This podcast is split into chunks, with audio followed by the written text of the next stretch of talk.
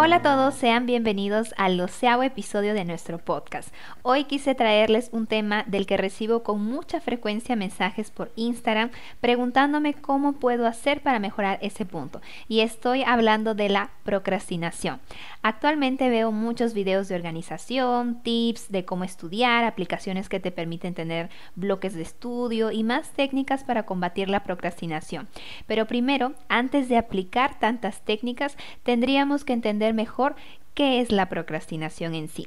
La definición más sencilla y básica es dejar para después una actividad que necesita ser realizada en el momento. Y en este episodio entenderemos los motivos por los cuales podrías estar procrastinando todos tus pendientes o la gran mayoría y terminando más ansiosa al final del plazo de entrega, además de pasarla mal durante esos días que vas procrastinando porque te sientes culpable de no poder avanzar. Muchos pacientes empiezan la terapia porque dicen estar procrastinando todas las actividades de la universidad o del trabajo. Ya con esa descripción puedo tener una idea de qué es lo que debo abordar para entender mejor el motivo por el que está realmente procrastinando, teniendo ese comportamiento. Seguro que muchos de ustedes piensan que procrastinar es una cuestión de falta de disciplina y organización o tal vez una cuestión de ser perezosa o irresponsable, lo cual hace que sientas aún más culpa por no cumplir con esas actividades pendientes. Imaginemos que te dejaron un trabajo importante en un curso que está siendo difícil para ti o que tu jefe te dejó la tarea de ir armando un proyecto. Cuando empiezas a pensar en todos los pasos que tienes que realizar para obtener el trabajo final, te empiezas a agobiar. Solo de pensar que lo necesitas empezar y terminar te hace sentir un poco preocupada y ansiosa y en consecuencia te da temor comenzar con esa actividad, con el primer paso porque ya te genera una ansiedad y tal vez procrastinar sería un alivio que podrías sentir de forma inmediata. Después lo hago, mañana lo empiezo, aún no tengo tiempo, y así todos los días te sientes preocupada y ansiosa por no poder comenzar y porque también te da ansiedad comenzar con el más simple paso. Al final puede que termines haciéndolo a última hora, con la presión del momento, porque ya no tienes más plazo, ya no hay otra salida. Y muchas personas me dicen, ah, Ale, pero yo trabajo mejor bajo presión, pero sin darse cuenta todas esas semanas que dejaron para después el inicio de esa tarea, se sienten culpables y se dicen a ellas mismas, ay, debería estar avanzando esto, debería empezar con esta tarea, soy una irresponsable porque nunca llego a avanzar a tiempo, siempre dejo todo última hora y así se mantiene el ciclo. Tengo una actividad, la arrastro hasta el final, me siento ansiosa y culpable. ¿Te sentiste identificada o identificado? ¿Será que este ejemplo es solo una cuestión de falta de disciplina y organización? Es una cuestión de haberle hecho caso a la pereza en sí. Y te pregunto, ¿qué tipo de pensamientos vienen a tu mente cada vez que tienes que comenzar con esa actividad? Muchos podrán pensar, no seré capaz de hacerlo, me saldrá mal, soy pésima en ese tipo de actividades, y si no me sale bien, y si decepciono con este trabajo a los demás, y muchos otros pensamientos. Entonces, esos pensamientos te pueden generar estar más ansiosa. Y como te sientes ansiosa para tener un alivio inmediato, procrastinas. Usualmente las personas que suelen procrastinar en este tipo de situaciones, o sea, donde tienen que poner a prueba o colocar un resultado, entregar un resultado, suelen tener un perfil más crítico y perfeccionista y como tienen la premisa de entregar un trabajo excelente, saben que para hacerlo tendrán que esforzarse demasiado y como muchas veces no confían en que son capaces de entregar ese resultado, procrastina. Procrastinar en sí es un comportamiento que nos puede mostrar que nuestra autoestima y nuestras creencias no están siendo saludables y principalmente funcionales en nuestra vida.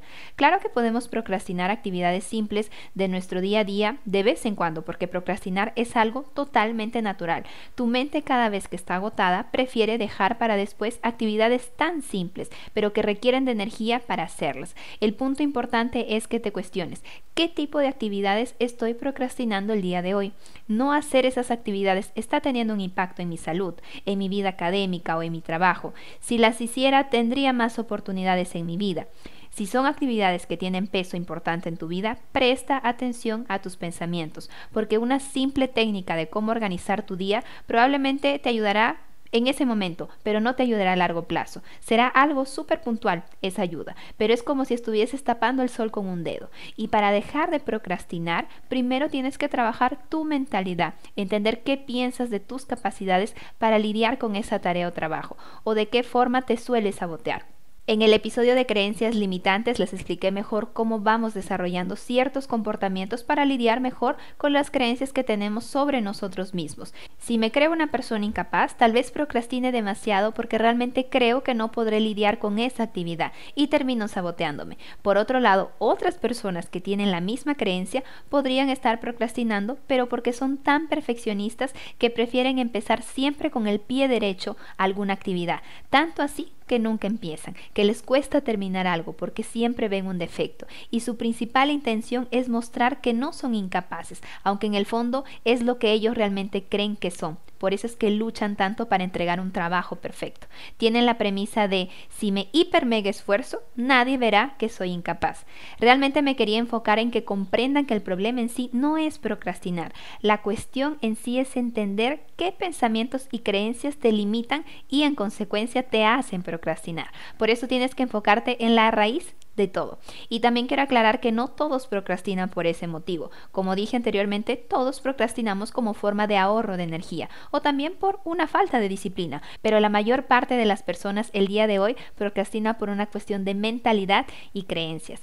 Espero que tengan una idea más amplia sobre la procrastinación después de este episodio y algo que siempre resalto al final de cada uno de ellos es que se cuestionen qué piensan en cada situación que les genera una emoción intensa. Perciban de qué forma están pensando sobre ustedes mismos.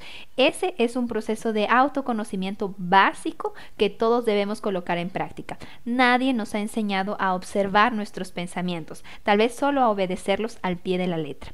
Y el objetivo no es dejar de tener pensamientos saboteadores o negativos, como los llaman, sino que cada vez que un pensamiento automático, porque sí, es tan automático, son tan rápidos, que muchas veces ni siquiera percibimos que ya llegaron a nuestra mente, quiero que empieces a observarlo y a evaluar si te es útil usar ese pensamiento en esa situación. Entrénate poco a poco y ten paciencia. Si a la primera no te sale, intenta la segunda, a la tercera, a la cuarta y poco a poco vas a ver que es una habilidad que vas a ir desenvolviendo.